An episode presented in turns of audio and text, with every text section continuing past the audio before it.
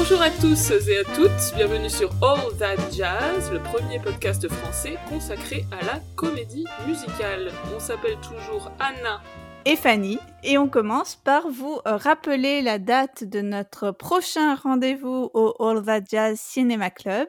Il s'agira du dimanche 30 janvier euh, à 17h à l'Archipel Cinéma, toujours. Et à cette occasion, euh, nous présenterons et verrons ensemble le film New York, New York de Martin Scorsese, film de 77 avec Robert De Niro et bien sûr Liza Minnelli. On espère vous y voir nombreux et nombreuses. Tout à fait. Et maintenant, partons sur un sujet complètement différent. Il s'agit de Mel Brooks. Mel Brooks, grande figure de la comédie américaine, dont la carrière, et c'est pour ça qu'on va en parler aujourd'hui, est marquée euh, par la comédie musicale. Il y a beaucoup de références dans plusieurs de ses films, et notamment deux euh, comédies musicales importantes pour Broadway, donc on va vous parler de tout ça. Alors, selon la légende, et par légende j'entends selon Wikipédia, c'est après avoir vu euh, une représentation de Anything Goes, la comédie musicale de Cole Porter à l'âge de 9 ans, que Mel Brooks a décidé qu'il avait envie de faire du show business. Alors moi j'ai lu pour préparer cet épisode euh, son autobiographie All by Myself, My Remarkable Life in Show Business, qui est sortie il y a quelques mois en anglais, on espère que ça sera traduit en français. Et il y raconte que petit il aimait le cinéma, et en particulier les comédies musicales, il cite les films de Aster et Rogers, Shall We Dance, Swing Time et Top Hat, mais aussi des comédiens comédiennes comme Dick Powell, Ruby Killer, Betty Grable, Alice Faye, etc. Et il dit presque tous mes films ont un numéro musical en hommage à mon affection pour le grand cinéma musical de cette époque. Donc on va voir ça justement dans cet épisode.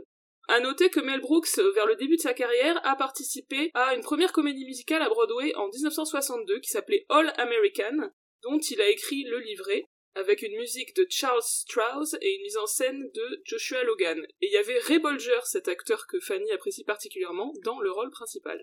Alors quelques mots euh, sur le style Mel Brooks. Donc on l'a dit, un cinéaste qui a essentiellement réalisé des comédies dans un humour généralement euh, slapstick et loufoque, parfois avec des, des blagues un peu euh, en dessous de la ceinture. On va y revenir. Et il a la particularité de mmh, travailler très souvent sur le registre de la parodie. De nombreux de ses films, là encore on va y revenir, sont des parodies de films de genre. Et je voulais euh, simplement dire un mot des liens entre Mel Brooks et un autre cinéaste dont on a déjà parlé, qui est Woody Allen. Donc, euh, outre la judéité, bien sûr, qu'il partage, euh, voilà, on peut voir euh, vraiment dans, ces deux réalisateurs une même veine de, comique, donc comique marqué par l'humour juif, aussi marqué par des débuts à la télévision. C'est aussi un peu la même génération hein, qui a été bercée dans son enfance par la comédie musicale. Même génération qui, dans le tournant des années 70, va beaucoup se tourner vers le registre parodique, hein, c'est ce qui caractérise aussi les tout premiers films de Woody Allen. Alors, on va venir très vite dans, le vif du sujet et vous parler donc de ces différentes comédies musicales écrites et réalisées par Mel Brooks. Mais on va commencer par vous parler des producteurs. Et en fait, les producteurs, une de ses œuvres les plus connues, à la base, c'est pas une comédie musicale, au sens où pour les producteurs, on va avoir le même cheminement que ce qu'on avait pu observer pour Airspray, euh, c'est que les producteurs, c'est d'abord un film non musical, un film de 67, adapté en comédie musicale pour la scène en 2001, puis en film musical pour l'écran, donc en 2005. Donc on va euh, retracer un petit peu avec vous ces différentes versions, et donc tout d'abord le film de 1967.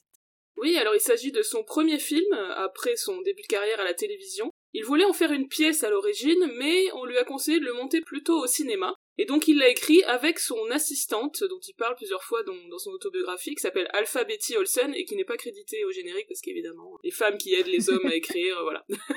Bref, comme tu le disais, les producteurs, c'est pas musical en soi, mais ça va parler de la création d'une comédie musicale, et donc ça va être une satire de l'univers de Broadway, d'ailleurs inspiré du vécu de Mel Brooks, puisque euh, en fait il s'inspire d'un producteur en particulier, dont il a été l'assistant.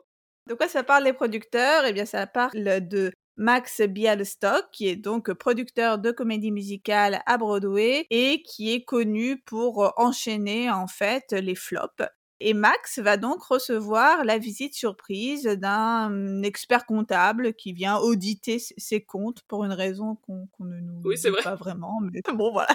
Et par inadvertance, euh, ce, ce, jeune expert comptable observe que euh, avec un jeu d'écriture, on peut facilement euh, faire plus d'argent si on produit une pièce qui ne marche pas, et donc qui fait un flop, que si on produit une pièce qui fait un hit. Alors évidemment, quand Max entend ça, ça ne manque pas de susciter son intérêt et il va donc s'allier avec donc ce jeune euh, comptable qui répond au nom de Léo. Max va donc s'allier avec Léo, qui pour le coup ne faisait qu'une remarque en passant. Hein. C'était pas du tout dans un but euh, de fraude qu'il observait ça, mais ils vont décider ensemble de produire le pire show de l'histoire pour euh, gagner de l'argent. Donc, je je sais pas si Anna, entre-temps, tu as éclairci le mystère de l'astuce comptable qui faisait, qui, qui permettait de, de, réaliser ça, parce que quand on a vu le, spectacle, parce qu'on a vu le spectacle, on y reviendra tout à l'heure, on a vu le spectacle sur scène, on est sorti de la pièce en disant juste, on n'a pas compris le truc qui allait nous faire euh, devenir riches si on plaçait euh, bien notre argent pour produire un flop. Alors du coup, en regardant le film, j'ai pris des notes, parce qu'on sait jamais si on veut euh, faire fortune, Fanny. Donc le principe c'est you raise more money than you really need. Par exemple, tu récoltes un million de dollars, alors qu'en réalité ta pièce va coûter que 60 000. Si ça s'arrête au bout d'une représentation, boum, tu récupères le reste et pas besoin de rembourser les investisseurs. Alors que si ta pièce fait un succès, oui, tu dois rembourser les investisseurs. Mhm. C'est à peu près ça. Je suis pas sûre que ça marche dans la vraie vie, hein, je veux pas... Voilà, après c'est l'histoire de euh, cette pièce qui euh, donc ils vont choisir de monter une pièce sur Hitler en engageant donc selon eux les pires euh, réalisateurs, comédiens, chorégraphes, etc. Mais malheureusement, le spectacle va être une réussite. Bon, je pense que c'est pas la peine d'en dire plus, mais voilà, le, pitch en quelques mots. Très tarabiscoté comme toujours, mais c'est comme ça qu'on aime mes pitchs. C'était très bien expliqué. Et puis de toute façon, on va développer euh, certains aspects dans notre analyse. Alors, outre le côté backstage, mise en abîme que vous avez, j'imagine, déjà bien cerné, les producteurs vont aussi s'inspirer de comédies classiques qui se sont moquées du nazisme, comme Le dictateur de Charlie Chaplin ou encore To Be or Not To Be de Ernst Lubitsch, et d'ailleurs, Mel Brooks produira et jouera dans un remake de To Be or Not To Be quelques années plus tard. Le projet au début s'appelait Springtime for Hitler, et il a été présenté à plusieurs studios, mais qui ont refusé parce que ça leur paraissait trop choquant. Je crois que Universal lui a proposé d'appeler ça Springtime for Mussolini. Parce qu'apparemment, euh, se moquer de Mussolini, c'est un peu moins touchy que se moquer d'Hitler. Euh, finalement, il a fini par trouver un distributeur indépendant qui s'appelait Embassy Pictures, le film a eu droit à 8 semaines de tournage et a coûté un peu moins d'un million de dollars, ce qui n'est pas beaucoup. Au casting des producteurs, on trouve Zero Mostel dans le rôle de Max. Alors, on a parlé de lui dans notre épisode sur Un violon sur le toit. Et il était aussi euh, dans la comédie musicale de Sondheim, A Funny Thing Happened on the Way to the Forum, et il avait eu le, Tony pour ces deux œuvres. Et dans le rôle de Léo, on a Gene Wilder, qui était un acteur euh, débutant à l'époque, et qui est connu pour avoir joué Willy Wonka dans le film euh, sur Charlie et la chocolaterie de 1971. Oui, alors j'ai été euh, très surprise de voir Zero Mossel, parce que j'avoue, j'ai oublié qu'il était euh, dans le film, mais bon, voilà, ça m'a fait plaisir de le découvrir, parce qu'en fait, je connaissais son nom, mais je n'ai pas forcément son, son visage en tête. Et je trouvais que leur, sa performance, comme celle de Gene Wilder, était euh, très euh, grimaçante, un peu hystérique. Enfin, il se passe beaucoup de choses. Il y a pas mal de courses-poursuites. Je me suis demandé si, dans une certaine mesure, ça se reliait pas aussi à tout un pan de la comédie des années 60 que je connais euh, très mal, hein, il faut le dire. Mais je me disais dans ce qui se passe, par exemple, dans les films de Black Edwards, je pense à The Party avec Peter Sellers. Enfin, voilà, ça m'a fait un petit peu penser à tout cet univers-là oui, je crois que t'as raison qu'il y a une proximité dans le côté un peu humour euh, burlesque. Euh. Mm. D'ailleurs, Peter Sellers, on va en reparler un peu plus tard. Alors, je voulais noter en passant, parce que c'est une personne qui est très importante euh, parmi les collaborateurs de, Mel Brooks, c'est que le chorégraphe des producteurs s'appelle Alan Johnson. auparavant, il avait joué dans West Side Story, puis il a travaillé en fait tout au long de sa carrière sur différentes productions de la pièce. Et ensuite, il travaillera sur plusieurs films de Mel Brooks, et c'est lui notamment qui réalisera le fameux euh, remake de To Be or Not To Be dont je parlais il y a un instant. Sur les thématiques dans les producteurs, outre ce qu'on a déjà dit, euh, j'avais envie de un peu développer sur la représentation de la masculinité, notamment à travers le personnage de Léo, donc Léo Bloom qui passe euh, pendant le film de garçon frustré, peureux avec son doudou bleu là qu'il a tout le temps avec lui, mal à l'aise, etc., un mec plus viril, plus affirmé. D'ailleurs, c'est dit dans une réplique Go from a little nobody to a big somebody. Alors c'est aussi un protagoniste qui va être mal à l'aise avec l'homosexualité, donc il y a une séquence dans l'ascenseur qui est un peu gênante avec Carmen Gia, donc qui est l'assistant du metteur en scène, où on sent qu'il ne supporte pas d'être en la présence de, de cet homme homosexuel, c'est très très bizarre. À l'inverse de Max qui lui a beaucoup moins de soucis avec ça parce que lui c'est un vrai homme. Voilà bon, on va reparler de cet aspect à propos de la pièce. C'est un petit peu malaisant, mais ce qui est touchant dans le film, je trouve, c'est quand même l'histoire d'une amitié D'ailleurs, il y a une déclaration d'amitié à la fin, les personnages s'ouvrent à cette affection mutuelle qui les fait évoluer. Euh, Léo cesse d'avoir peur de tout et Max cesse d'être un gros cynique. Je trouve ça assez touchant et d'ailleurs c'est développé dans la pièce à la fin avec la chanson Till Him qui sonne comme une chanson d'amour. Et pour le coup, sur laquelle ne plane pas ce soupçon d'homosexualité qui est euh, globalement récurrent et à motif comique euh, omniprésent chez, chez Mel Brooks. Je trouve que c'est une vraie déclaration d'amitié, faite sur le modèle d'une déclaration d'amour, mais pourtant on s'en moque pas, pour une fois. Alors, moi je me suis lancée dans un truc un peu absurde, qui était les différences avec la comédie musicale, qui pourtant vient après, mais en fait, c'est du fait que j'ai d'abord vu la comédie musicale et ensuite le film. Donc je me dis, c'est un peu bizarre de procéder euh, comme ça, mais bon, allez, euh, je, me lance à, parler de ça maintenant.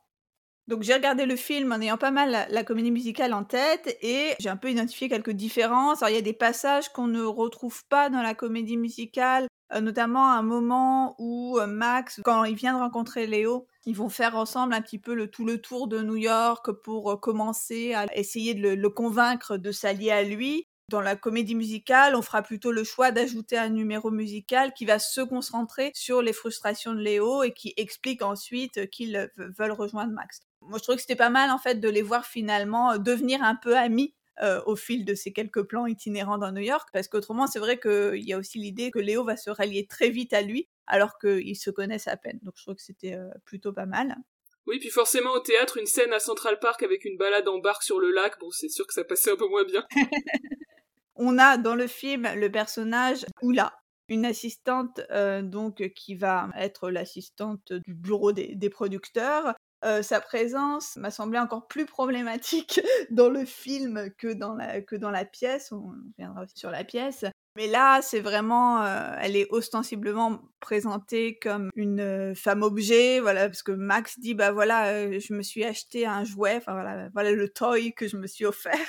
Et voilà, on a un plan sur, sur les fesses de cette blonde plantureuse qui est le stéréotype de la dame blonde. Enfin voilà, on a ce personnage féminin encore plus problématique, je trouve, dans, dans, ce, dans ce film original que ce qu'il sera de la comédie musicale. Mais à la différence de la comédie musicale, ce personnage ne vient pas ensuite se mettre entre les deux hommes, parce que bon, une histoire d'amour dans la comédie musicale entre Léo et Ula qui, voilà, qui est un peu ressentie comme une trahison par Max, mais il n'y a pas du tout cette, cette histoire d'amour dans, dans le film. Euh, oui, tout à fait, je suis d'accord avec toi. L'apparition du personnage féminin dans le film de 67 est vraiment abusée, ça m'a... Je t'ai envoyé tout de suite un message tellement ça m'a choqué. Elle est littéralement présentée comme un objet acheté par Max pour être assorti à son nouveau bureau. Mm. C'est vraiment, c'est comme ça que c'est dit. Hein.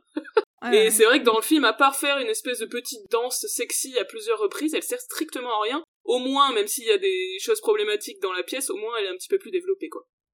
C'est un film aussi qui m'est apparu très 60s dans son esthétique, dans le, dans le générique, dans les costumes, dans le fait qu'il y a un personnage qui s'appelle LSD qui chante une chanson d'audition qui est très chanson Flower Power des années 60. Ça m'a semblé très ancré dans les 60s, alors que les versions musicales, hein, donc à la scène comme, comme à l'écran, sont assez atemporelles. Je trouve c'est assez le, le, côté film sur Broadway, mais où on ne sait pas vraiment à quelle époque ça se passe, alors qu'ici c'est très marqué. Oui, c'est vrai, c'est une très bonne remarque, j'avais pas spécialement pensé, mais le film est très ancré dans son époque, et notamment avec ce personnage de hippie, donc comme tu disais, LSD, qui chante une chanson qui s'appelle Love Power. En chanson d'audition, il est tout de suite casté, ils disent direct, ça correspond parfaitement à Hitler. C'est super logique.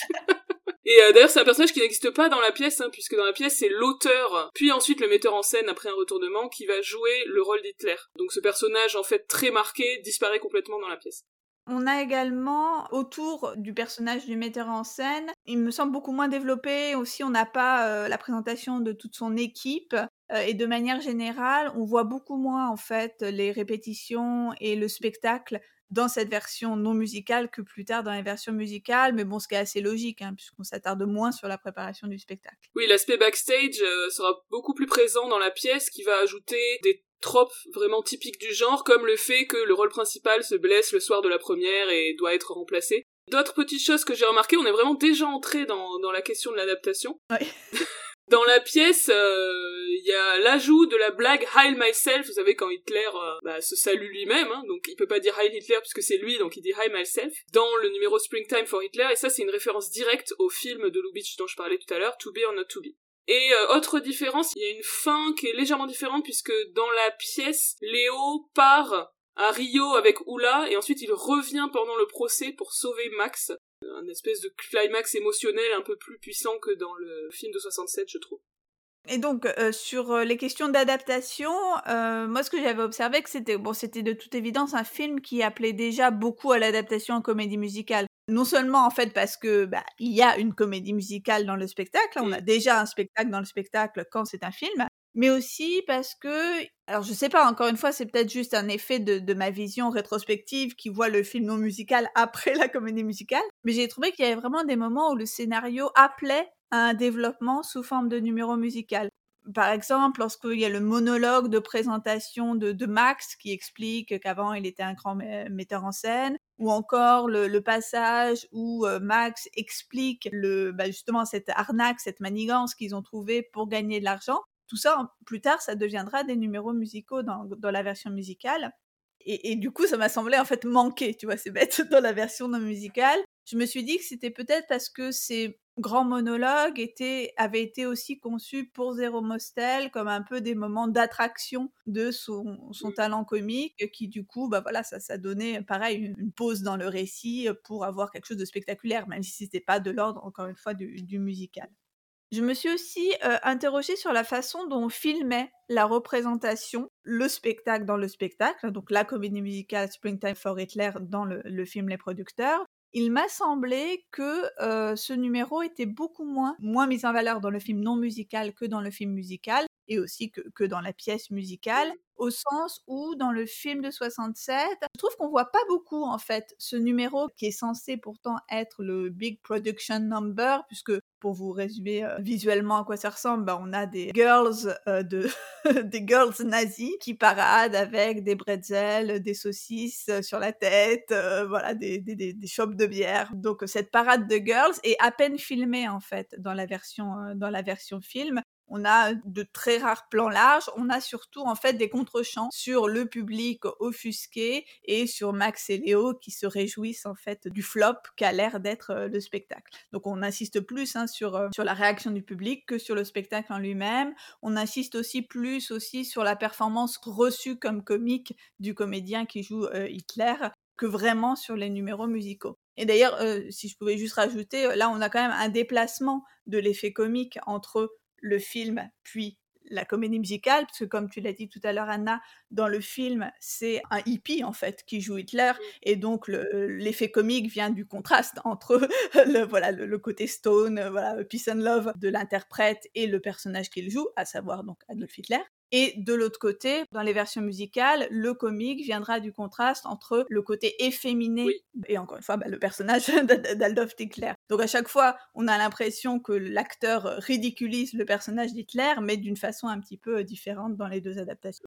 Oui, euh, sur Springtime for Hitler, effectivement, dans la pièce et dans le film musical de 2005, il est beaucoup plus big. Hein. C'est pas tout à fait le fameux Eleven O'Clock Number, mais c'est pas loin. En tout cas, c'est vraiment un énorme production number. J'ai vérifié, il fait 8 minutes. Mm. Donc c'est quand même long, quoi. Mais je trouve qu'il y a déjà une bonne base dans le film de 67. Il y a déjà des choses qui ont pu être exploitées ensuite pour la pièce. Notamment ce bref moment de parodie du style à la Busby Berkeley, avec les danseurs qui se mettent en formation euh, croix gammée et filmée, vous savez, avec le plan zénital au-dessus, là. Oui, plan qu'on trouve dans le film de 67 et qu'on trouve à l'identique en fait dans le film de, de 2005. Mais ce qui est intéressant, c'est qu'en plus d'être une parodie de Busby Berkeley, c'est aussi une référence à l'imagerie nazie elle-même, puisque euh, je pourrais vous mettre cette photo en référence, mais il y a des photos des jeunesses hitlériennes où on les voit défiler littéralement en formation de croix gammée. Mmh. C'est intéressant que Mel Brooks s'emploie, on va dire, à ridiculiser cet aspect-là de, de l'imagerie euh, nazie. Euh, et pareil avec la parade de girls dont tu parlais tout à l'heure, elles, sont toutes déguisées en, symboles de la nation allemande, mais c'est des symboles hyper prosaïques et ridicules, quoi, la bière, les bretzels, etc. Donc je trouve ça montre de manière assez intéressante le côté grotesque et absurde du nationalisme. Et est-ce que, euh, là, euh, je, pars peut-être sur complètement autre chose, et c'est peut-être des choses que je suis censée savoir, honte à moi, mais est-ce que euh, les nazis ne se sont pas aussi totalement directement inspirés de l'esthétique spectaculaire des comédies musicales du début des années 30 eh bien, c'est fort possible. Leni Riefenstahl, notamment dans ses mises en scène spectaculaires et tout ça, des nazis. Donc, peut-être. C'est une bonne question, je ne sais pas.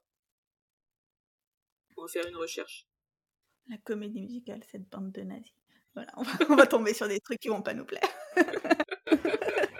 Et donc maintenant, pour parler de la réception de ce film de 67, elle a été relativement mitigée à sa sortie, avec certaines critiques notamment très dures dans la presse. Oui, apparemment, lors des premières projections, il y a eu des réactions vraiment offusquées, des gens qui ont quitté la salle en, protestant voilà, que ça ne se faisait pas tout simplement de, rire du nazisme. Dans son autobiographie, Mel Brooks dit qu'il a reçu des lettres de personnes, et notamment de personnes juives, qui étaient indignées qu'il blague ainsi sur Hitler, et il explique qu'il leur a tous répondu, en leur disant que pour lui le meilleur moyen de lutter contre l'idéologie de Hitler, c'était justement de la ridiculiser. Et c'est intéressant parce que Mel Brooks, contrairement à l'image qu'il pourrait avoir euh, d'un mec qui fait des blagues sur tout, etc., sans se poser de questions, en fait, euh, souvent il se questionnait vraiment sur comment on pouvait rire de certains sujets difficiles sans attaquer les minorités concernées. Bon, il se questionne plus sur l'antisémitisme et sur le racisme que euh, que sur le sexisme et l'homophobie, hein, on va en parler, mais quand même je trouve ça intéressant. Et je conseille d'ailleurs à, à, cet endroit une vidéo d'une créatrice qu'on aime beaucoup, qui s'appelle Lindsay Ellis, qui a fait une vidéo justement sur les producteurs, l'humour de Mel Brooks, la manière dont ça a été mm. reçu, etc. On vous mettra le lien, c'est passionnant. Alors, le film, bien que reçu, euh, on va dire de manière compliquée, a eu des défenseurs, dont le comédien Peter Sellers, qui a carrément payé une pub pour le film dans Variety, tellement il l'aimait.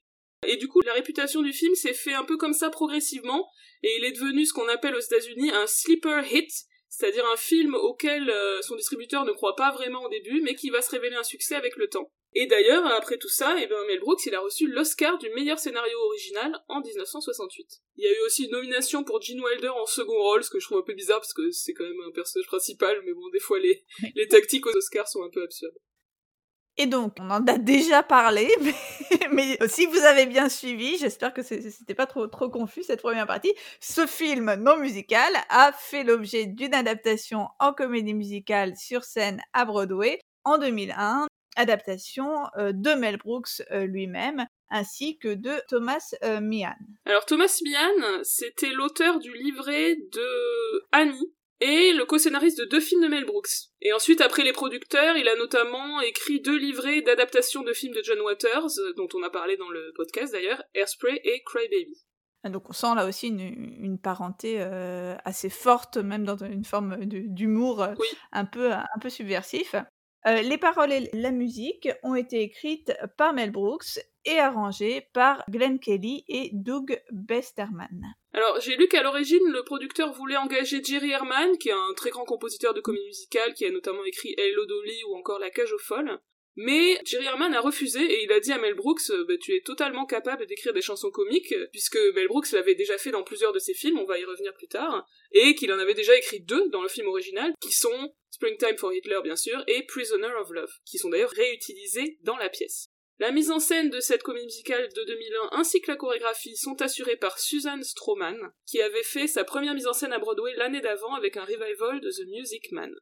Euh, la pièce ouvre à Broadway au St. James Theatre en avril 2001. Le rôle de Max est tenu par Nathan Lane, euh, donc euh, comédien qui a fait beaucoup de, de, rôles à Broadway, qui a été largement nominé, puisqu'il est six fois nominé pour les Tony Awards, et en a remporté trois pour If Anything Happened on the Way to the Forum en 96, pour les producteurs en 2001 et pour Angels in America, euh, la pièce de Tony Kushner, dont Anna, je crois, tu avais vu une représentation à Paris? Oui, à la Comédie Française, mise en scène par Arnaud Desplechin, c'est vraiment magnifique cette pièce.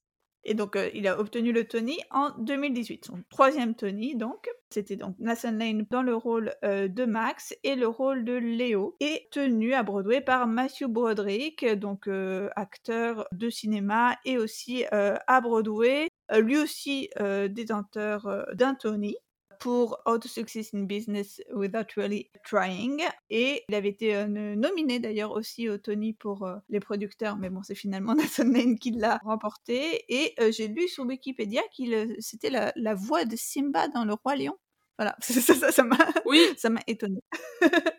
Alors, Les producteurs est une pièce qui va connaître un succès historique au Tonys de 2001 euh, la pièce a remporté 12 de ses 15 nominations, en établissant ainsi le record du plus grand nombre de récompenses de l'histoire des Tonys, et un des quelques euh, musicals à avoir gagné dans chaque catégorie pour euh, lequel il était nominé. parce qu'en fait, il remporte 15 de ses 12 pardon, de ses 15 nominations, parce qu'en fait, il y a plusieurs fois deux nominations dans une même catégorie. Je ne sais pas si vous avez suivi l'astuce mathématique.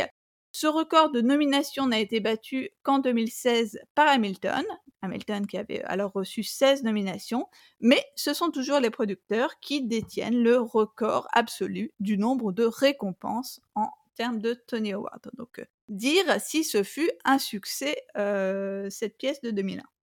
Et donc ce succès, on va dire à la fois critique et public euh, des producteurs, me semble-t-il, a lancé à partir du début des années 2000 une mode de comédie musicale très portée sur le comique à Broadway, mm. Euh, on a eu dans les années suivantes, par exemple, Avenue Q, euh, Spamalot, qui est également une adaptation d'un classique de la comédie, à savoir euh, Sacré Graal des Monty Python, ou encore Book of Mormon. Tu sais qu'en lisant ce que tu viens à écrire, je me suis dit adaptation d'un classique de la comédie, Book of Mormon. Je me dis c'est quand même un peu un peu osé de dire que le livre de Mormon c'est un classique de la comédie. Ah ouais, c'est pas c'est pas une blague le Book of Mormon? Et donc cette adaptation musicale des producteurs, nous l'avons vue sur scène quelles sont les versions que nous avons vues? Eh bien, Fanny l'a déjà vue à Londres. Raconte-nous tout, Fanny. Donc la version londonienne des producteurs euh, avait ouvert fin 2004, hein, donc c'est un de ces comédies musicales euh, de gros succès de Broadway qui vient rapidement dans le West End. Nathan Lane y avait repris son rôle de Max après que Richard Dreyfus avait été congédié par la production quatre jours avant l'avant-première jugé incapable d'accomplir en fait le, le, rôle. Donc je trouve ça assez curieux. Mais bon, donc Nathan Lane est visiblement venu à la rescousse. Et le rôle de Léo était alors joué par Lee Evans, qui avait déjà joué avec Nathan Lane sur le film de 1997, Most Hunt, un film que je ne connais pas. Euh, moi, j'ai vu la... donc les producteurs en juillet 2006. Alors, j'ai dû faire des, recherches et actualiser mon tableau Excel parce que je m'étais trompée. J'ai mis 2008, mais euh, c'était bien en 2006. Donc, je pense pas que euh, Nathan Lane y était encore. Euh, mais bon, voilà, j'ai pas retrouvé le playbill, donc je ne pourrais pas vous dire qui jouait dedans. Mais toujours est-il que j'ai vraiment adoré. Je suis même devenue assez obsédée par la bande son pendant toute une période. J'ai beaucoup écouté les, chansons des producteurs dans les mois, voire même les années qui ont suivi. Et là encore, en fait, c'était un, de ces succès surprises au sens où j'y allais vraiment sans m'attendre à, rien et j'ai absolument adoré. C'est là encore un de mes grands souvenirs de comédie musicale sur scène. Alors bon, évidemment, ça date beaucoup, donc je peux pas vous en parler en détail hein, de cette production. mais je me souviens des quelques numéros qui m'ont déjà à l'époque marqué sur scène, notamment la chanson King of Broadway, là quand Max raconte toute sa vie, euh, le numéro Unhappy avec les comptables qui se mettent à danser, à dire que leur vie est absolument monotone et horrible. Et aussi la chanson Along Came Bialy où on a des vieilles dames en déambulateur qui euh, chantent leur euh, amour pour Max Bialystock. Enfin, il y a vraiment quelques images, tu vois, qui m'ont marqué à l'époque et que j'ai vraiment bah, reconnu presque lorsque on a revu la pièce récemment, donc à Paris. Et oui, puisque la version dont on peut vous parler le plus précisément, puisqu'on l'a vu très récemment, c'est celle du Théâtre de Paris, qui se joue en ce moment, vous pouvez aller le voir. Donc c'est une production de Stage Entertainment, qui est, comme vous le savez sûrement, la grosse boîte de production de comédie musicale en France, notamment au Théâtre Mogador. Alors c'est bien ce doux essaimage de, de, stage dans différents théâtres. Peut-être que finalement Paris va devenir le nouveau Hambourg où on va avoir une comédie musicale de Stage Entertainment dans chaque théâtre, hein, qui sait. Mais c'est bien, comme ça on pourra avoir des grosses productions et tout. C'est ça. Alors, euh, apparemment, Laurent Bentata, qui est le directeur général de Stage Entertainment France, il y a peut-être un peu de storytelling, mais il explique qu'il a découvert pour la première fois les producteurs à Madrid en 2006, et que donc ça a éveillé en lui le désir de le montrer en France, et il a enfin pu le faire en 2021. La mise en scène est assurée par Alexis Michalik, qui est un jeune prodige du théâtre français, vous connaissez sûrement, qui a écrit et mis en scène euh, de grands succès, notamment Le Porteur d'Histoire ou encore Edmond. Ça se joue toujours, prolongation jusqu'en mai, donc euh, on vous conseille d'aller le voir. Oui, parce que c'est vraiment une très belle production qui a absolument rien à envier à la version euh, londonienne, enfin en tout cas dans, ce que je me, souvenais. ça m'a paru assez, assez proche en réalité de la version que j'avais vue à Londres. C'est vraiment une réussite en termes de production. Il y a 16 comédiens, chanteurs, danseurs qui sont tous très bons. Les ensembles dansés sont, sont vraiment très bien. J'ai adoré euh, la I Want Song, euh, Je voudrais être un producteur. Et notamment l'intro avec les comptables malheureux dont tu parlais juste tout à l'heure. Là, c'est, j'ai adoré ce moment. Et la danse des vieilles dames aussi avec les déambulateurs. C'était très drôle. Tout l'ensemble était sur scène à ce moment-là, j'ai remarqué. Et on a euh, un certain nombre de changements de costumes assez bluffants d'ailleurs. Euh, notamment à ce moment-là, j'essayais de repérer euh, toutes celles et ceux qui partaient un petit peu plus tôt parce qu'ils étaient dans, la scène suivante. Enfin voilà, on a beaucoup de monde sur scène de manière générale, beaucoup de costumes, beaucoup. Enfin, il se passe pas mal de choses et c'est vraiment chouette un aspect que, que j'ai retrouvé et qui est un peu moins chouette mmh. et que j'avais un peu oublié en fait à force d'écouter justement la bande son euh, seule dans mon coin, euh, c'était la question des, des, rires du public, notamment face à cet humour de, de Mel Brooks euh, qui est euh, souvent problématique. Hein, on l'a peut-être pas assez dit, hein, mais bon, on l'a un peu dit à propos du film. Mais un certain nombre de blagues sexistes, homophobes qu'on retrouve dans la pièce et notamment euh, tout ce qui va concerner euh, les personnages de euh, folles, avec tous les, tous les guillemets que justifie un peu de ce terme, bien sûr. essentiellement, donc, le, personnage du metteur en scène, Roger Debris, et de son, de son assistant Carmen. Surtout le personnage de, de Carmen, voilà, je, je, me suis un peu demandé à plusieurs reprises quelle était la nature des rires du public. Est-ce qu'on riait avec le personnage, est-ce qu'on se moquait du personnage? Hein, Toujours cette ambivalence, toujours délicate.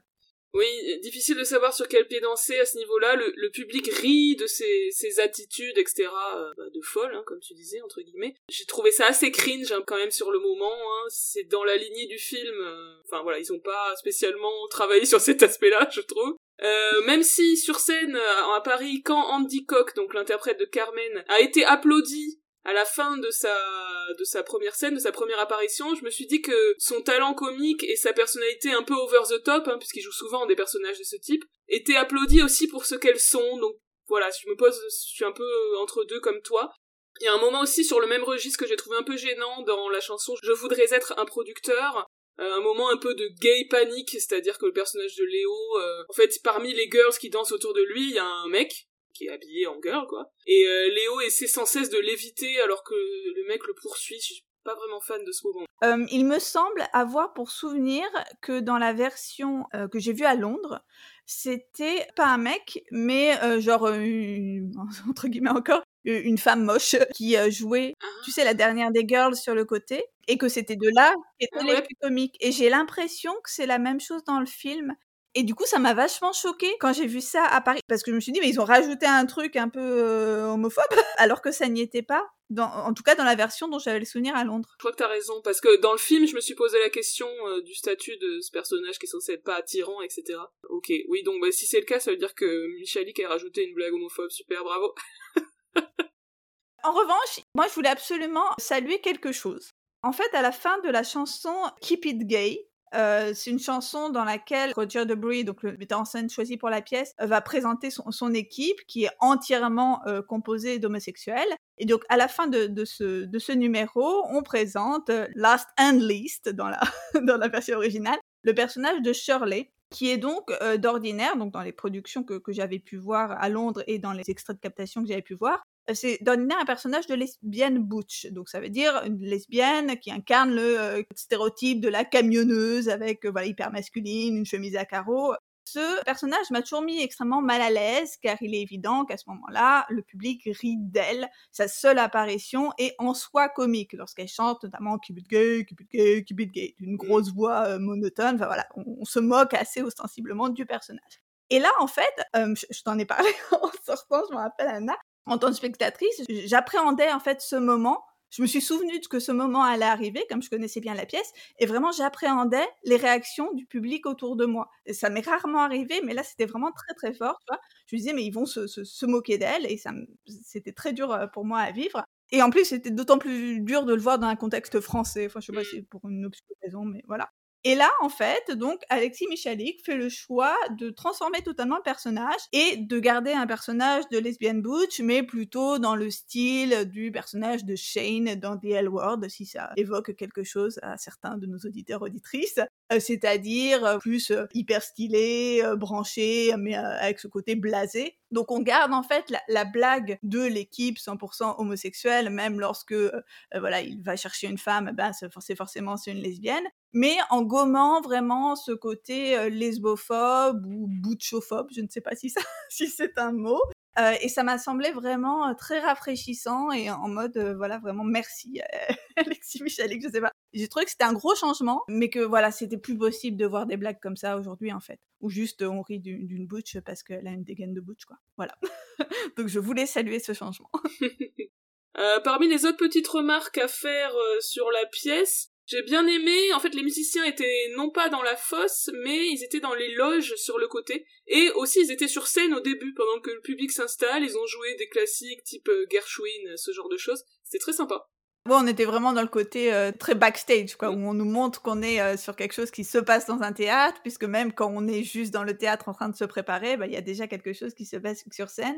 Il m'a semblé aussi qu'il y avait aussi des acteurs dans les loges euh, au moment où il y a le spectacle dans le spectacle, mais peut-être que je confonds avec Frankenstein, parce que j'ai l'impression qu'il y a un peu le même phénomène sur, sur Frankenstein, donc je ne sais plus trop. Ah oui, dans Frankenstein Junior, il me semble qu'il y avait des gens sur le côté pendant Putting on the Ritz. Ouais, il me semble aussi, ouais, c'est pour ça, peut-être je mélange. On en reparle tout à l'heure. Alors, par contre, truc bizarre, il euh, n'y a pas eu d'entracte, alors que dans la pièce, techniquement, il y a une entracte. Et en plus, c'est vraiment marqué comme une entracte, c'est-à-dire il y a un numéro de fin d'acte 1 avec toutes les mélodies, tout le monde qui se mélange, donc ça, c'est le code pour dire c'est le dernier numéro avant l'entracte. Et ensuite, au retour de l'entracte, il y a une blague sur euh, où là, elle a repeint tout le bureau en blanc, et ils arrivent dans le bureau, ils reconnaissent pas, ils disent mais qu'est-ce, qu'est-ce qui se passe euh, Quand est-ce que tu as eu le temps de repeindre tout ça? Et elle répond pendant l'entracte. Mais comme il n'y a pas eu d'entracte, il y a juste une, une minuscule interruption avec un, un petit sketch euh, d'une personnage de vieille, bah c'est un peu bizarre. Ouais, je me demande vraiment pourquoi ils ont fait ce, ce choix. Est-ce que c'est en raison de la crise sanitaire? Enfin, c'est ouais, très bizarre. J'ai trouvé très rigolo le numéro final avec tous les comédiens euh, qui, qui demandent au moment des saluts, en fait, qui demandent au public de se barrer. J'aime bien ce truc, cette dimension méta, euh, le côté briser le quatrième mur qui est extrêmement fréquent chez Mel Brooks. Alors quelques mots de l'adaptation, puisqu'évidemment on l'a vu à Paris, donc on l'a vu en français. C'est une traduction de Nicolas Angèle, qu'on connaît bien hein, euh, maintenant euh, sur la scène, on va dire, de la comédie musicale parisienne, puisqu'il a déjà traduit pour euh, Stage Entertainment, Grease, Chicago ou encore Ghost. Alors moi j'avais vraiment beaucoup les chansons dans, l'oreille, donc j'étais très attractive à la question des, traductions. globalement j'ai vraiment trouvé ça très bien. Il y a des choses que j'ai beaucoup appréciées par exemple, euh, For Hitler and Germany, dans Springtime for, Hitler, devient pour Hitler et la patrie, et non pas et pour l'Allemagne. voilà, comme j'avais pu craindre, donc j'étais très contente de ce choix. Euh, il y a des choses que je trouve un peu moins réussies, comme We Can Do It, euh, qui devient On peut le faire. Je trouve que ça, voilà, c'est une sonorité vraiment pas très heureuse. C'est un peu comme la rime en hub que j'avais conspué à propos de Spamalot. Mais bon, je, sais que c'est très compliqué l'exercice de, traduction et personnellement, j'ai rien à proposer. Donc voilà, mais euh, c'était mes petites remarques de traduction. Euh, en termes d'adaptation, j'ai aussi remarqué un certain phénomène d'effacement de la judéité du personnage de Max. Euh, phénomène d'ailleurs qu'on avait déjà observé à propos de, de, Spamalot, de la version française de, de Spamalot. Mais dans cet effacement de, de, la judéité, on a, je trouve, quelques choix paradoxaux. Par exemple, dans la chanson King of Broadway, à un moment donné, Max évoque un de ses aïeuls qui parlait en yiddish sur son lit de mort. Et donc là, il ne parle plus en yiddish, il parle en russe euh, ce changement. Mais en revanche, on garde la blague de ah ben ils ont bien aimé euh, Springtime for Hitler alors qu'il y avait plein de juifs dans la salle euh, ce qui a, on va dire, plus de sens dans le contexte new-yorkais, euh, voilà, d'un public du théâtre euh, où on suppose qu'il y a une forte population juive. Je trouve que ça a un petit peu moins de sens face à un public de théâtre parisien, mais bon, voilà, c'est toujours compliqué. C'est une question d'adaptation qu'on a des œuvres vraiment très culturellement marquées. Hein. Bah, typiquement hein, dans un comique juif new-yorkais. Je me rappelle pas ce qui était dit à Londres, mais il y avait je pense qu'il y avait un peu aussi le même problème d'adaptation de la version londonienne. Dans le même genre, même si ça n'a rien à voir avec les questions de judéité, Euh, la question d'à quel point il faut transposer pour que le public euh, comprenne les blagues se pose euh, par exemple sur sur l'aspect on va dire référence culturelle à l'univers du théâtre. Alors que la pièce évidemment se déroule à Broadway la chanson de Max c'est le roi de Broadway. Max dit quand même qu'il a gagné des Molières au lieu de dire des Tony Awards. Je trouve ça fait pas trop sens mm. Mais en même temps, je comprends l'idée d'adapter la référence pour un public qui n'est pas connaisseur de Broadway et qui sait pas forcément ce que c'est les Tony Awards. Euh, il y avait la même idée d'ailleurs, euh, ça m'a fait penser à ça dans aussi une référence à Spamalot, dans la traduction de la chanson de la diva. Euh, l'allusion au Grammy et au Tony est remplacée dans la version française par les victoires et les Molières. Donc voilà, ça pose toujours question sur à quel point il faut transposer, mais en tout cas c'est le choix qui est fait régulièrement, on va dire. Ouais, moi je trouve que c'est un peu bizarre. Ça fait vraiment un truc franco-français. Enfin, je sais pas, je suis contre. Voilà, si on me demande mon avis. Ça, tu pourrais dire euh, des prix, ouais, des récompenses. Sortons du théâtre un instant, revenons au cinéma. Euh, avec le film de 2005, donc euh, les producteurs, réalisé par Suzanne Stroman, qui était la, la metteuse en scène de la version sur Broadway. Film qui a été un échec à sa sortie, tant au niveau des entrées que des retours critiques. Alors, on a Nathan Lane et Matthew Broderick qui reprennent euh, leur rôle, tout comme Roger Barthes qui euh, jouait le rôle de Carmen Gia euh, sur scène, et aussi Gary Beach en Roger Debris. Donc, on a plusieurs des interprètes originaux de Broadway qui sont dans ce film. On a quand même quelques stars de cinéma, on va dire, en plus. Euh, notamment Uma Thurman euh, dans le rôle de Oula et Will Ferrell dans le rôle de Franz Lipskin, euh, l'auteur nazi donc de la pièce Springtime for Hitler. Alors je me suis quand même demandé hein, après coup qu'est-ce que Uma Thurman venait faire dans cette galère, hein, parce que en fait je, me demande quand tu es actrice, surtout à ce stade de sa carrière, pourquoi tu acceptes de jouer dans un truc comme ça? Enfin quel, intérêt tu, peux trouver bah, à ce personnage? Je sais pas. Bref, ça me dépasse. je suis d'accord. Globalement, bon, c'est un film qui est assez et sans doute trop, on va y revenir, infidèle à la pièce. Euh, j'en avais vraiment un très très mauvais souvenir. J'ai souvenir d'avoir vu en salle et j'ai le souvenir d'un truc très douloureux, enfin vraiment un truc horrible, enfin une réaction, euh, voilà, un, truc euh, à la Mamma Mia comme j'avais vu la première fois, enfin un truc que j'avais beaucoup détesté. Et finalement, en le revoyant là pour préparer l'émission, bon, ça a plein de défauts, hein, évidemment, c'est assez mauvais en tant que film, mais bon, j'étais un peu en mode sans opinion. Bon, pourquoi pas, tu vois, c'était à peu près regardable. J'ai noté quelques remarques en vrac. Je me suis dit que Oumar Thurman ne chantait vraiment pas très bien. Euh, mais j'imaginais que c'était voulu, enfin que ça avait un sorte d'effet comique, ou peut-être elle avait envie de chanter et on lui a dit bah ok chante vas-y tu chantes pas très bien mais c'est pas grave ce sera drôle. Enfin je pas trop compris. J'ai repéré un certain nombre de blagues bien lourdingues qui n'étaient pas dans le film pour le coup, mais qui devaient être dans la pièce, notamment la standing ovation qu'ils lui font lorsqu'elle danse, à savoir le fait qu'ils aient une érection euh, de, lorsque ou la mmh. danse, voilà, des choses très très fins comme on aime. Et par contre, j'avais loupé l'allusion au numéro Born in a Trunk de Star is Born lorsque Hitler vient s'asseoir devant la scène, enfin le personnage Hitler, hein, devant le rideau rouge tiré et qui commence un long monologue introspectif. Il m'a semblé assez clair que dans l'imagerie euh, de, ce plan-là filmé un peu en contre-plongée euh, sur euh, cet interprète, donc il vient s'asseoir sur la scène, qu'on était dans une référence assez directe à, ce numéro d'une Star is Born, mais peut-être que, je me trompe. Oui, t'as raison, moi, j'avais pas fait attention, mais quand tu me l'as dit, j'ai fait ah oui, carrément, ça ressemble beaucoup, ouais. Ouais, ça m'avait pas marqué la première fois, mais voilà. Euh, bon, il y a, clairement, il me semble quand même dans ce film quelque chose qui fonctionne pas. Euh, je me suis demandé si c'était pas que le plaisir particulier qu'on l'on tire à regarder les producteurs euh, sur scène, ça tient à cette incongruité en fait de nombreuses scènes, de situations, le nazisme à la sauce folies, le comptable austère qui se mue en star de Broadway, la chorus line de Petite Vieille. Toutes ces images très fortes sur scène, par leur incongruité, perdent un peu de cette incongruité au cinéma comme si on était un peu plus habitué à voir au cinéma des, espèces d'hybridation entre les, univers comme ça, et que du coup c'était un peu moins marquant. Globalement, j'ai trouvé que c'était trop théâtral pour le cinéma, avec des acteurs qui jouent euh, comme au théâtre, même dans leurs expressions, dans la façon de bouger, euh, dans des gags qu'on reproduit à l'identique pour l'écran. Par exemple, le gag des pigeons articulés, puisque le, donc le nazi là, qui a écrit le, le livret de Springtime for Hitler, il élève des, des pigeons euh, voyageurs euh, sur, sur le toit de, son appartement. Et ces pigeons ne sont pas des vrais pigeons, mais des pigeons articulés ça avait un sens sur scène, mais du coup, pourquoi les avoir mis comme tels au cinéma? Enfin, je trouvais ça juste curieux. Et en plus, euh, dans ce film, il trouve le moyen de couper certaines chansons, enfin de faire disparaître certaines chansons qui étaient parmi mes préférées, notamment euh, The King of Broadway et Where Did We Go Right? Oui, c'est assez bizarre de les avoir coupés. Surtout The King of Broadway, qui est donc la chanson de présentation de Max, qui est un des numéros les plus notables et les plus connus, il semble, de la pièce. D'ailleurs, en fait, il a été tourné mais ensuite coupé. Et il est bien pourtant, hein. on pourra vous mettre le lien. Il est, je trouve qu'il est assez chouette avec les chorégraphies, euh, c'est comme dans la pièce, hein, mais en mode danse traditionnelle juive. Il y a même une référence à Fiddler on the Roof, puisqu'il y a littéralement un mec qui joue du violon sur un toit. Euh, j'ai bien aimé ce numéro, donc on peut se demander, je comprends euh, qu'il fait pas avancer l'action dans le sens où Max explique euh, qu'il était le King of Broadway et que maintenant il l'est plus, et ça on le comprend dans la narration, mais je trouve un peu dommage, en plus c'est morceau de bravo pour Nathan Lane, moi, c'est dommage.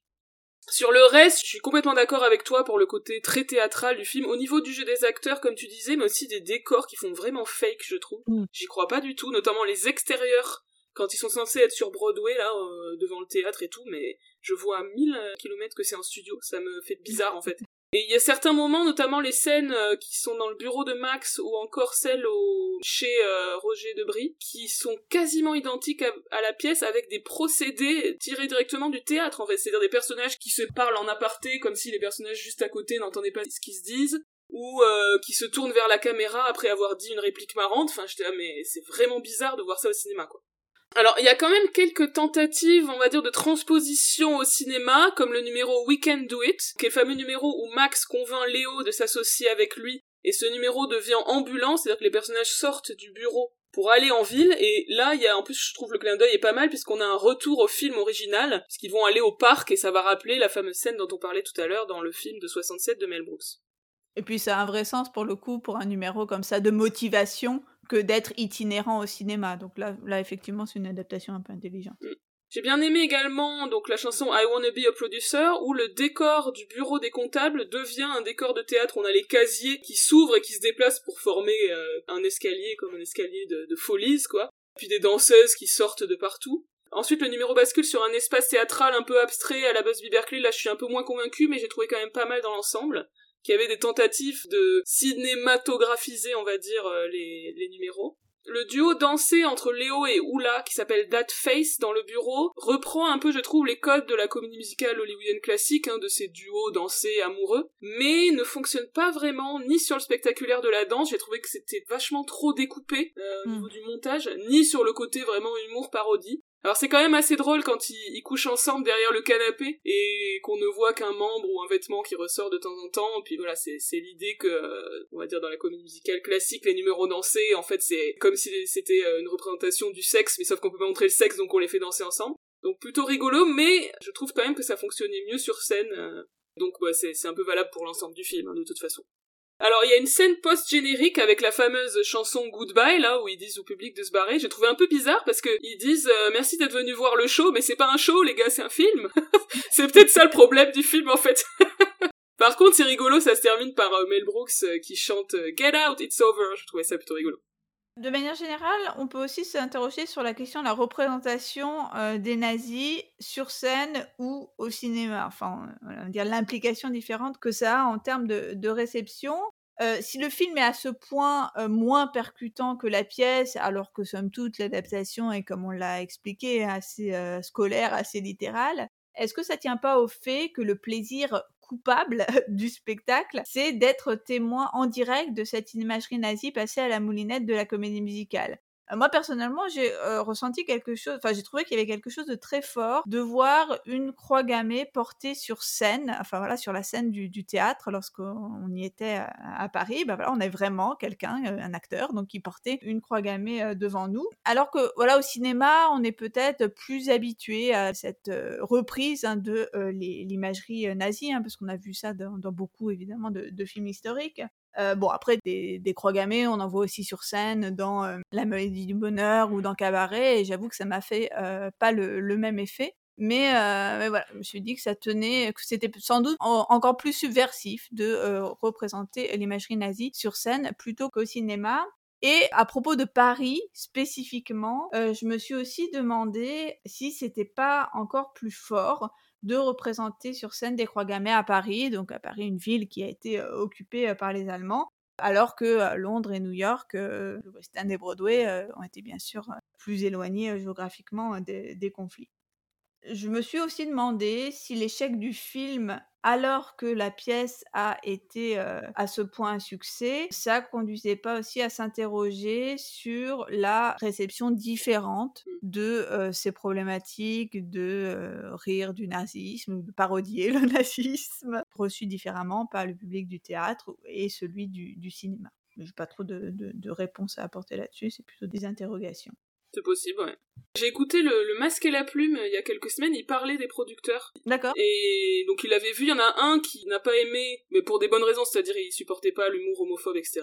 Et les autres avaient beaucoup aimé, mais insistaient beaucoup sur le côté euh, subversif, montrer des croix gammées, etc. Alors que c'est vrai que c'est pas quelque chose qu'on se dirait à propos d'un film. Ouais. Soit oh là là ils ont montré des croix gammées, soit oh là là ils ont ri du nazisme. C'est beaucoup plus installé peut-être au cinéma qu'au théâtre. Donc, euh, vous avez bien parlé en long, en large et en travers des producteurs, mais il y a d'autres pièces de Mel Brooks euh, qu'on souhaitait euh, aborder et notamment Frankenstein Junior, donc Frankenstein Junior, qui pareillement a été d'abord un film, puis une comédie musicale sur scène. On n'a pas encore l'adaptation hum. comédie musicale au cinéma, je sais pas si, si ça va venir, mais euh, en tout cas, donc, on va déjà vous parler du film euh, Frankenstein Jr. de 1974. Alors, Frankenstein Jr., Young Frankenstein en anglais, c'est une variation autour du mythe de Frankenstein, donc vous connaissez, le fameux docteur qui crée un être vivant à partir de chair morte et qui est horrifié par sa création. Donc évidemment, à l'origine, c'est un roman de Marie Shelley, et on a eu de nombreuses adaptations et des suites euh, souvent un peu improbables, hein, notamment des célèbres films dans les années 30, des productions universelles avec Boris Karloff, et on a eu des suites du genre La fiancée de Frankenstein, Le fils de Frankenstein, etc. Donc euh, Young Frankenstein, c'est un peu dans cette idée-là. Du coup, Mel Brooks, sur une idée de Gene Wilder, qui est devenu à cette époque son, complice, développe cette idée. Le scénario a été écrit par les deux et Gene Wilder joue le rôle principal. C'est donc une parodie de cette série de films de série B autour de Frankenstein, avec pour héros le petit-fils de Frankenstein qui revient en Transylvanie dans le château de son grand-père. Frankenstein Jr., c'est le début aussi de la, cette série de films parodiques que va faire Mel Brooks, puisque donc après le genre de l'horreur, il va s'attaquer au genre du western dans le film Blazing Saddles, dont on parlera tout à l'heure, le genre des films muets avec Silent Movie en 76, les films d'Hitchcock avec Iron Anxiety, parodie de Vertigo en 1977, ou encore une parodie de Star Wars qui s'intitule Spaceballs en 1987. Donc vraiment toute une série de parodies à la Mel Brooks. Oui, donc dès Frankenstein Jr., on retrouve cet art de la parodie. Il va reprendre le style des films qu'il parodie, donc le film est en noir et blanc. Il y a au début du film un long générique comme c'était le cas à l'époque. La musique est travaillée dans le style de l'époque également.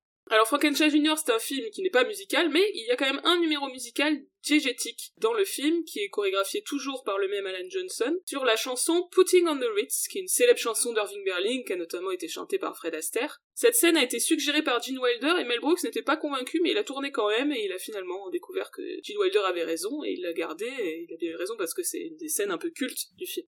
Alors sur l'ambiance parodique, euh, j'ai fait un rapprochement euh, un peu avec euh, Rocky Horror, hein, qui date vraiment de la même période, puisque la pièce Rocky Horror Show date de 73 et le film de 75. Et ça s'inspire aussi du mythe de Frankenstein avec le château mystérieux, Frankenfurter qui est évidemment une, réécriture, on va dire, du docteur Frankenstein, Riff Raff qui est l'assistant Igor, Rocky qui est le monstre de Frankenstein, même si évidemment Frankenstein Junior est beaucoup moins queer, beaucoup moins camp que Rocky Horror. À propos du film, euh, moi j'avoue ne pas avoir eu le temps de le revoir pour préparer l'épisode, donc je m'en souviens pas très bien. Euh, c'est un film que j'ai vu après avoir vu la comédie musicale, donc ce qui m'a surtout marqué lorsque j'ai vu le film, je me dis ah ben il manque beaucoup de choses dans dans le film, la version comédie musicale est beaucoup mieux. Mais par contre, euh, ce dont je me souvenais bien, c'était encore une fois un certain nombre de blagues qui m'ont mis extrêmement mal à l'aise, et notamment la blague de la toute fin euh, du, du film. Qui est la même dans la pièce. Qui est la même dans la pièce, ouais, c'est ça. Je me rappelle même plus ce que c'est. Bah, le fait qu'à la fin, euh, par une espèce de transmutation étrange, le personnage principal acquiert un énorme pénis, c'est pas ça? Ah oui, oui, oui, c'est ça. Comme ils se sont échangés, nanana, ouais, c'est ça. Voilà, vous voyez le genre.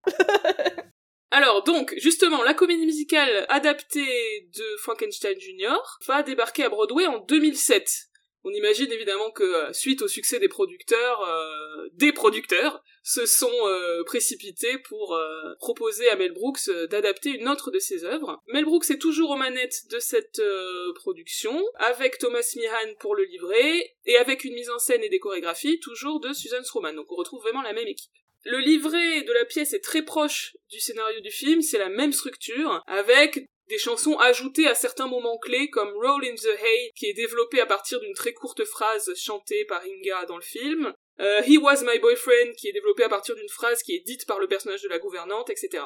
Euh, oui, je trouve qu'on a vraiment le même phénomène que euh, sur, sur les producteurs, hein, où on voit assez clairement les moments où on pouvait développer en fait assez facilement en numéro musical.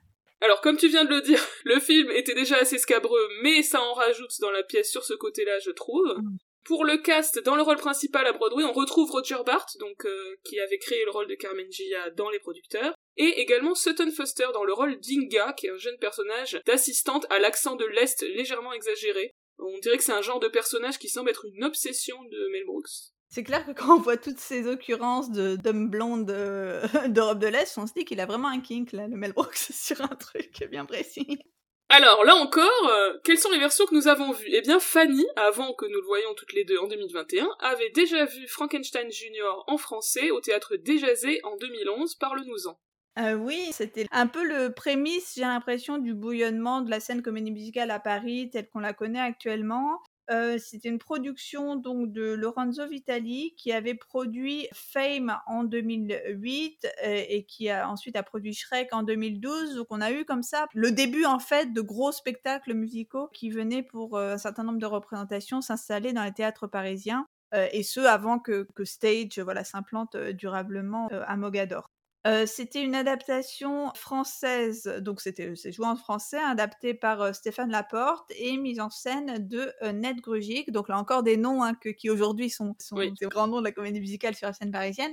mais voilà, qui étaient, je pense, au, début hein, de leur carrière, en tout cas dans ce domaine de la comédie musicale. Pour la distribution, dans le rôle du docteur Frankenstein, on avait Vincent Eden, dans le rôle d'Igor Zachary Sal, euh, dans le rôle de Frau Blucher euh, Valérie Zacomer et dans le rôle d'Elisabeth Gaëlle Pinero. Donc beaucoup en fait d'acteurs et d'actrices qui aujourd'hui ont fait des belles carrières dans la comédie musicale. Donc là encore, je trouve ça presque attendrissant de repenser à euh, il y a dix ans où ils en étaient déjà dans, ce spectacle tout à fait sous-coté en fait. Moi j'ai un souvenir absolument formidable de cette représentation. Et là encore, un de mes plus vifs et forts souvenirs de spectacle sur scène, alors que je connaissais pas l'œuvre, enfin je connaissais pas le film hein, Frankenstein Jr.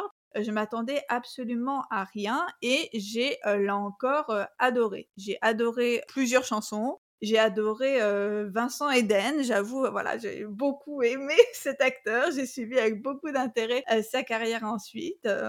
et c'était tout à fait inattendu.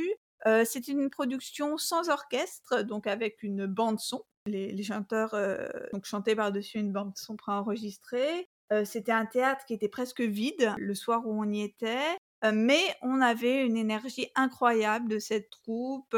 des choses que j'ai trouvées vraiment, voilà, des, numéros hyper entraînants, des choses que j'ai trouvées hyper drôles. Beaucoup de choses d'ailleurs qui m'ont choqué aujourd'hui lorsqu'on l'a vu en 2021 ne m'avaient pas choqué à l'époque ça m'avait pas du tout perturbé, mais bon, ça, c'est les dégâts de l'âge et du wokisme. Hein. c'est dix ans plus tard. Hein. Et en fait, bah, on, en parlera peut-être tout à l'heure, mais à l'occasion de la représentation de Metz, on a eu le bonheur de pouvoir parler un petit peu avec Vincent Eden à la suite de la représentation.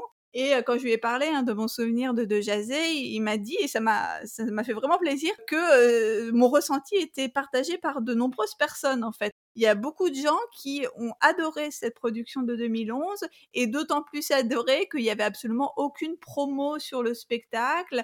Donc voilà, c'était vraiment une super surprise pour toutes les quelques personnes qui ont eu la chance de, de voir cette production. La troupe euh, de, de l'époque en garde aussi un très bon souvenir. Voilà, j'étais heureuse d'apprendre ça, tu vois. Je trouve Mmh. que ça fait toujours plaisir de savoir que le, ce que tu as ressenti en tant que, que spectateur est aussi bah, partagé par les créateurs qui sont à l'origine de, de la pièce. Et donc, on a revu, euh, enfin, j'ai revu et tu as vu Frankenstein Jr. euh, dix ans plus tard, euh, cette année, À l'Opéra de Metz, dans la très belle ville de Metz.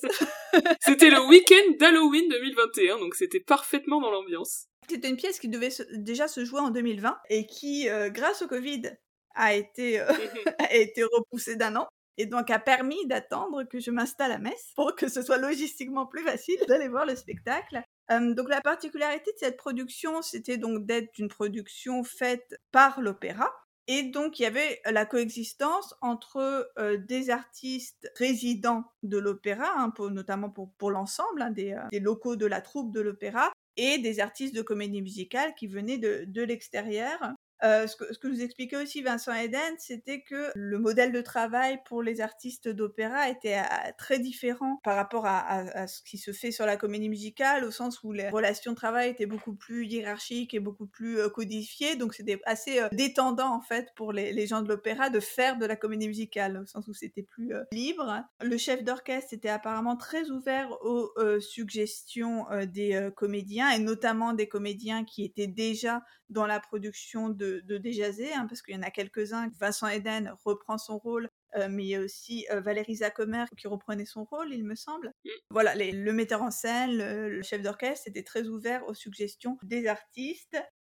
Pour les ensembles dansés, on avait donc une partie du corps de ballet, de l'opéra. Euh, là, j'avoue que j'ai un peu trouvé que les danseuses classiques dénotaient un petit peu dans cet ensemble comédie musicale, ne serait-ce que physiquement. Voilà, c'est pas tout à fait le, même profil que les danseuses habituelles qu'on voit dans les comédies musicales, mais bon, euh, ça faisait le, le malgré tout. Sur la production, de manière générale, moi j'ai beaucoup aimé. J'étais très impressionnée, notamment par les décors, par les changements de décors, notamment pour le passage de la bibliothèque au laboratoire, où à un moment donné il y a une table d'opération qui s'élève dans les airs comme dans le film.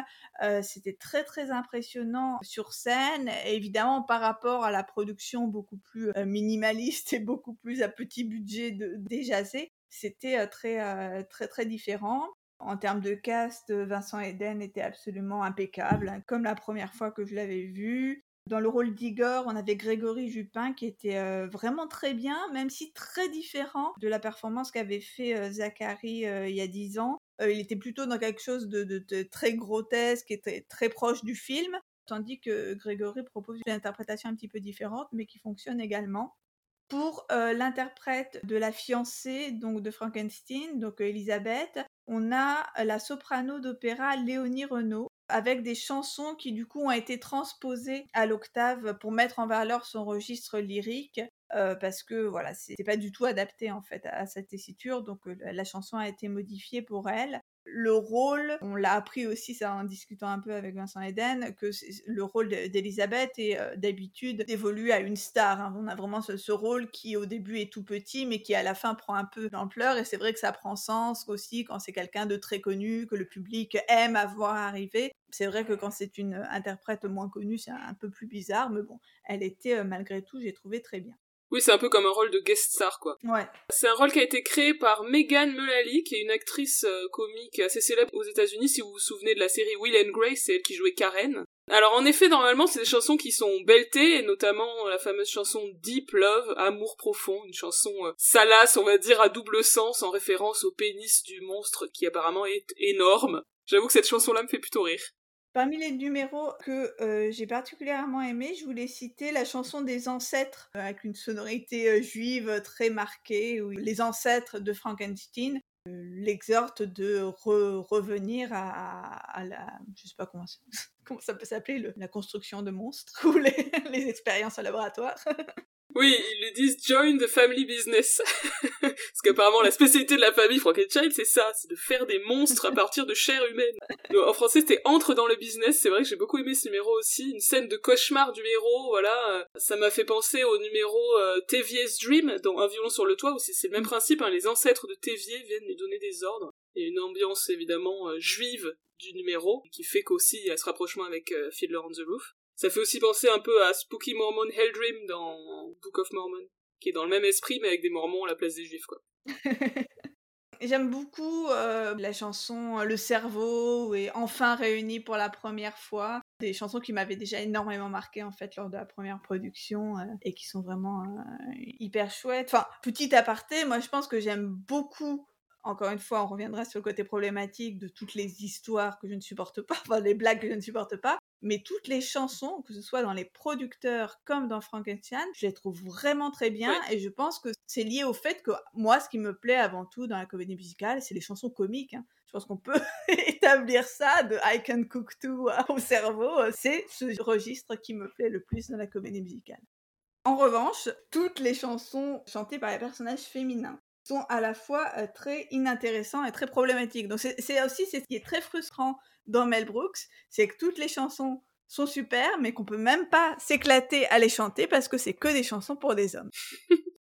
oui, alors par rapport au producteur, euh, Frankenstein Jr. a le mérite d'avoir plus de personnages féminins dans des registres relativement variés, mais ils sont quand même pas très bien servis. Hein. Leur présence ne sert quasiment qu'à faire des blagues sur le cul, c'est un peu pénible au bout d'un moment. Dans la chanson Please Don't Touch Me, Stop On Touche Pas en français, donc la chanson de la fiancée, Listen to Your Heart, la chanson d'Inga, la chanson He Was My Boyfriend, c'était mon boyfriend en français, chantée par la gouvernante qui était aussi l'ex-maîtresse du grand-père Frankenstein, est vraiment cringy. Et ça m'a mis mal à l'aise puisqu'elle décrit en fait toute une succession d'abus et de violences qu'elle subissait de la part du docteur Frankenstein et on est censé rire, ça, va trop gêner.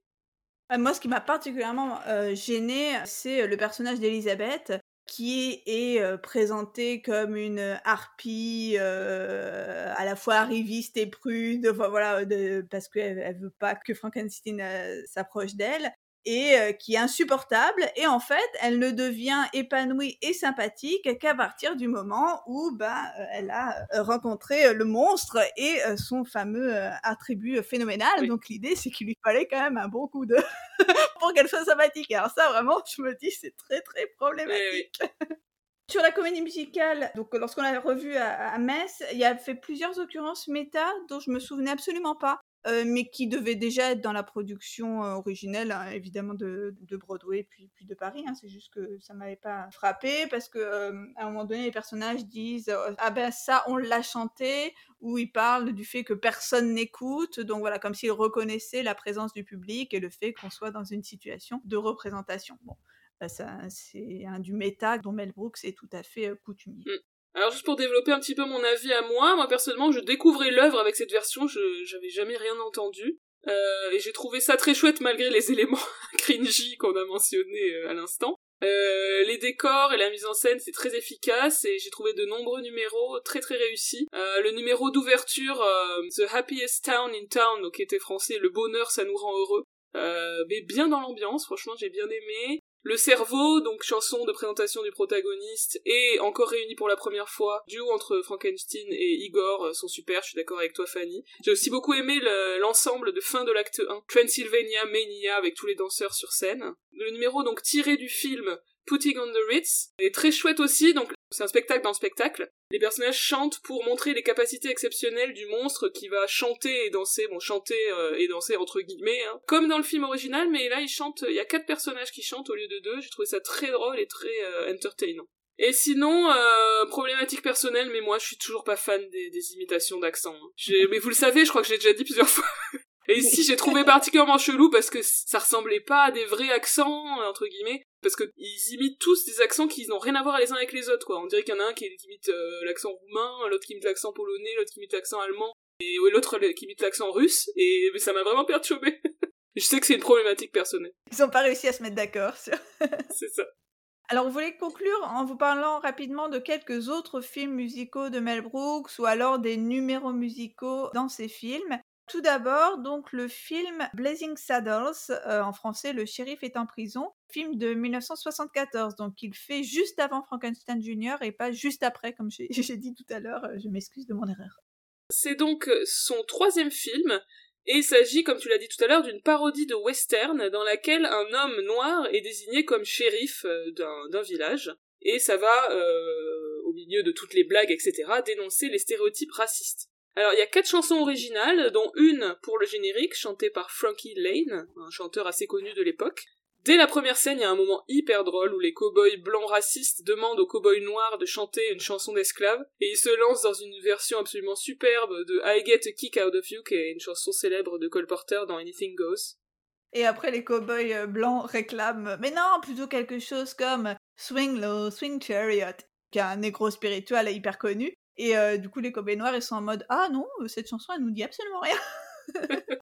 numéro sympa aussi, c'est le numéro Cabaret, I'm Tired, qui est euh, chanté par un nouveau personnage de blonde avec un accent, donc là c'est un accent allemand en l'occurrence, puisque ce personnage est une sorte d'hommage slash de parodie de, de Marlène Dietrich, c'est évident notamment dans ce numéro. Il y a plein de choses très amusantes, des petites gags références comme euh, une musique extra-diégétique qui apparaît à un moment qui est en fait la mélodie de Springtime for Hitler. Ah ouais, j'avais remarqué aussi, je me suis dit, euh, c'est la mélodie qui symbolise l'Allemagne pour Mel Brooks, puisqu'en fait, cette mélodie, elle intervient justement au moment où on introduit le personnage de chanteuse qui ressemble à Marlène Dietrich. c'est vrai. Et cette même chanteuse qui dit, euh, lorsque quelqu'un frappe à la porte, elle dit Welcome and bienvenue, welcome, donc référence évidemment à, la comédie musicale Cabaret. Et alors, la fin de Blazing Saddles, c'est quand même assez exceptionnel puisque ça devient, j'ai jamais vu quelque chose d'aussi méta en fait. On arrive, donc on débarque dans les studios de Warner Bros, où est en train de se tourner un numéro musical à l'ancienne avec plein de danseurs en haut de forme, numéro chorégraphié toujours par Alan Johnson, et là, les cowboys de Blazing Saddles débarquent et détruisent le, décor puisqu'ils sont en train de se battre en fait. Puis ensuite, on a une scène à la cantine des studios de Warner avec notamment un gars qui est habillé en Hitler comme dans euh, les producteurs. Enfin bref, c'est méta de chez méta. Ouais, ça part vraiment dans tous les sens à ce moment-là. Notamment après, euh, on a carrément les personnages qui vont regarder la fin du film dans lequel ils sont. Enfin voilà. Moi, j'avoue, j'aime bien ce genre de truc. J'ai trouvé globalement le film plutôt drôle et justement pas trop en dessous de la ceinture pour une fois. Euh, dans les blagues qui me font rire, par exemple, il y a quand euh, le, méchant là qui s'appelle Edley Lamar, euh, qu'on le confond avec Eddie Lamar, donc ça aussi c'est rigolo. Euh, bah, à la fin, justement, quand il va au cinéma au Gorman Chinese Theater, il monte sa carte d'étudiant pour avoir une réduction. Voilà, moi c'est le genre de blague tout à fait bébête et inoffensive qui me fait rire. C'est ça, Mel Brooks, moi, qui me fait rire, moi. Euh, j'avoue que euh, Blazing Saddles, sur tous les films que du coup j'ai regardé pour euh, pour préparer cet épisode, je pense que c'est le plus drôle parce qu'effectivement c'est le moins lourdingue, le moins scabreux et le plus intelligent sur la manière dont il va détourner certains clichés et dénoncer certaines choses. J'avais peur que ça me parle pas du tout parce que je suis pas très très versée dans le genre du western. Enfin, je veux dire, je connais pas bien les codes, donc j'avais peur que du coup je vois pas trop le côté parodique, mais j'avoue avoir beaucoup beaucoup aimé. Donc on vous conseille Blazing Saddles.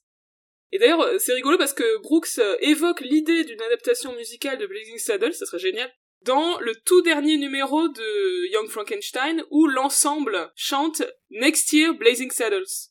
Donc euh, peut-être que Brooks a rêvé de cette adaptation. Alors à Metz c'est marrant parce que c'était changé en bientôt les producteurs puisque les producteurs allaient ouvrir très peu de temps après à Paris. Alors on voulait aussi vous parler du film History of the World Part 1 ou La folle histoire du monde un film sorti en 1981. C'est un film à sketch en fait qui va présenter l'histoire du monde de la préhistoire à la Révolution française.